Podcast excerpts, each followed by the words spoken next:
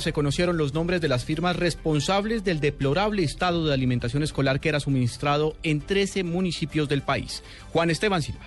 Frente a la difícil situación de corrupción que atraviesan varios departamentos del país por irregularidades en prestación de servicios de alimentación, el defensor del pueblo Jorge Armando Talora manifiesta que ya se adelantan las investigaciones contra las firmas a las cuales les fueron adjudicados los contratos. Hay varias firmas, eh, varios eh, contratistas. En el Chocó, por ejemplo, encontramos que hay tres instituciones eh, autorizadas, dos que son eh, de carácter regional, local, que son indígenas autorizados, y una tercera que es Fungescol, a quienes ya la Defensoría del Pueblo les presentó una denuncia penal contra el gobernador y contra los contratistas. Guajira, Atlántico y Chocó son los departamentos más afectados por esta situación.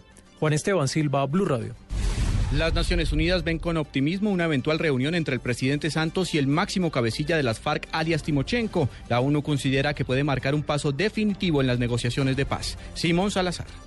El representante de las Naciones Unidas para los Derechos Humanos en Colombia, Todd Howland, aseguró que ve con buenos ojos una eventual reunión del presidente Juan Manuel Santos con el jefe máximo de las FARC, Timo León Jiménez, alias Timochenko. Para nosotros, cualquier cosa que va a ayudar a facilitar que haya un acuerdo de paz y este acuerdo va a ser bien conceptualizado es bienvenido y somos listos para apoyar cualquiera de estas iniciativas. Señaló además la urgencia de un pronto desescalamiento del conflicto para mejorar la situación de los derechos humanos en Colombia, sobre todo la de las poblaciones vulnerables. Simón Salazar, Blue Radio.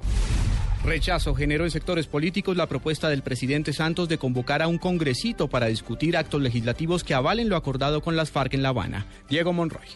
Desde el Congreso varios sectores se han pronunciado sobre la propuesta de establecer un congresito para estudiar los temas referentes al proceso de paz con las FARC. El senador del Centro Democrático, Alfredo Rangel, cuestionó este tema. Parece que el presidente Santos también está incumpliendo su promesa de consultar al pueblo colombiano sobre los acuerdos de paz. Está montando, al parecer, un congreso de bolsillo. El senador liberal Horacio Serpa. Hagamos de una vez la constituyente. No creo que se necesiten ni pequeños congresos ni pequeñas constituciones el senador de la U, Mauricio Liscano. La propuesta hay que precisarla más, que es una propuesta general. En principio, digamos, uno podría creer que es inconstitucional, digamos, crear otro congreso adicional al que hay. El senador del Polo Democrático, Iván Cepeda. La instancia que debe discutir esto es la mesa de conversaciones. El presidente del Congreso, Luis Fernando Velasco, dijo que la propuesta podría ser una realidad, pero aclaró que el asunto tendría que superar varios obstáculos. Diego Fernando Monroy, Blue Radio.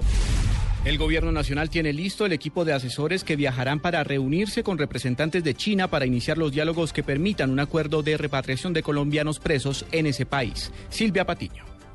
El próximo 19 de agosto se llevará a cabo la reunión entre funcionarios del Ministerio de Justicia con autoridades chinas, esto con el fin de explorar algún acuerdo que permita la repatriación de connacionales condenados a cadena perpetua o pena de muerte en el país asiático. Así lo informó el ministro de Justicia, Yesid Reyes. Ya hace varios, hace varias semanas se había venido, se viene adelantando con el gobierno de China algunos trámites para conseguir esta reunión que va a ser entre funcionarios de los dos ministerios de justicia y es básicamente para explorar las posibilidades que habría de o convenios de repatriación o acuerdos de repatriación o una firma de normas mínimas o parámetros mínimos que permitieran en algunos casos puntuales eh, repatriaciones. Por Colombia viajarán Guillermo Otálora, asesor del despacho del ministro de Justicia, y Linda Torres de la Oficina de Asuntos Internacionales, también del Ministerio. Silvia Patiño, Blue Radio. La Fiscalía General llamó a juicio al exconcejal de Bogotá, Omar Mejía, por su presunta participación en el llamado carrusel de contratos. Paola Santofimio. Será el próximo 24 de agosto que se dé inicio al juicio contra el exconcejal de Bogotá, Omar Mejía, quien es investigado por el escándalo del carrusel de la contratación en Bogotá. La fiscalía lo acusará formalmente ante un juez de conocimiento del delito de cohecho por dar u ofrecer. Esto debido a que, según hechos en materia de investigación por parte de la Fiscalía General, el excabildante habría recibido al parecer una millonaria suma de dinero del contrato de ambulancias de la capital del país. Mejía Báez se encuentra actualmente cobijado con medida de aseguramiento en su lugar de residencia. Paola Santofimio, Blue Radio. El defensor del pueblo de Santander reveló que la niña de dos años brutalmente golpeada y, abusada sexualmente en Piedecuesta, Santander, tiene muerte cerebral. Nos informa Verónica Rincón.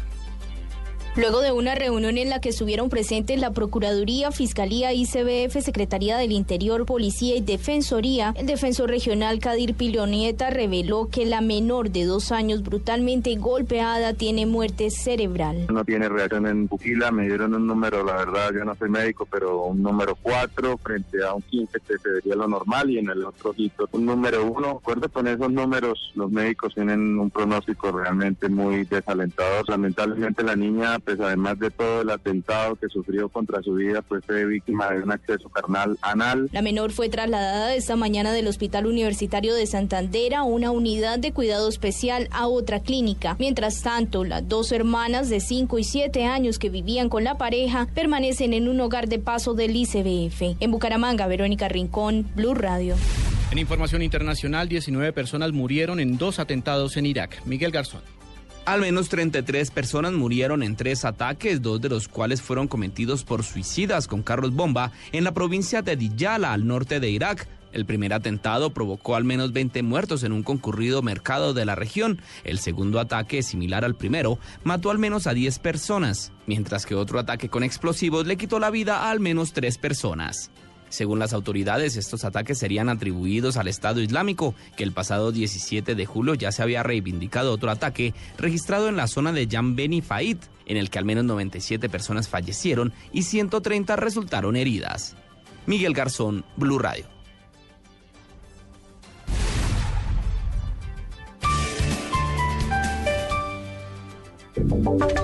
Y ahora en Blue Radio, la información de Bogotá y la región. En noticias del centro del país, desde el Consejo de Bogotá aseguran que el alcalde Petro busca desestabilizar a la capital y que en su momento se había advertido de los riesgos de la reglamentación del POT ordenada por el alcalde. Daniela Morales.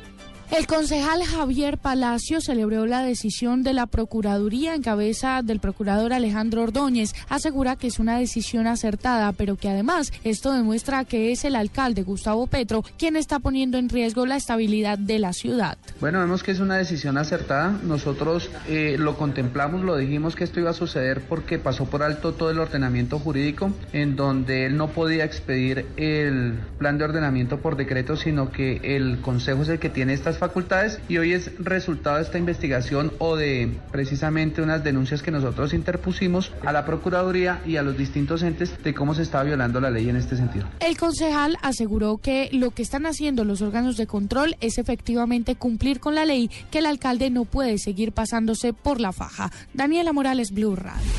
El Palacio Lébano abre sus puertas para excursiones escolares y turísticas. Sofía Bonet. Hola, buenas tardes. El Instituto Distrital de Turismo, entre el 10 y el 31 de este mes, y con el propósito de que los ciudadanos y turistas conozcan la historia, arquitectura y tradiciones en torno al Palacio Liébano, realizará recorridos guiados en la sede del gobierno distrital. Se pretende que durante la celebración de los 477 años de Bogotá, los ciudadanos y turistas disfruten de un lugar tan hermoso y emblemático como el Palacio de Liébano, sede del gobierno local desde 1960, por lo cual la Alcaldía Mayor abre sus puertas a todos los visitantes. Así pues, las jornadas peatonales que buscan recrear el imaginario cultural de los turistas serán gratuitas y se harán todos los días con una duración aproximadamente de una hora en los horarios de 11 de la mañana y 3 de la tarde. Se requiere previa inscripción en la línea de atención gratuita 018 400 Sofía Bonet, Blue Radio.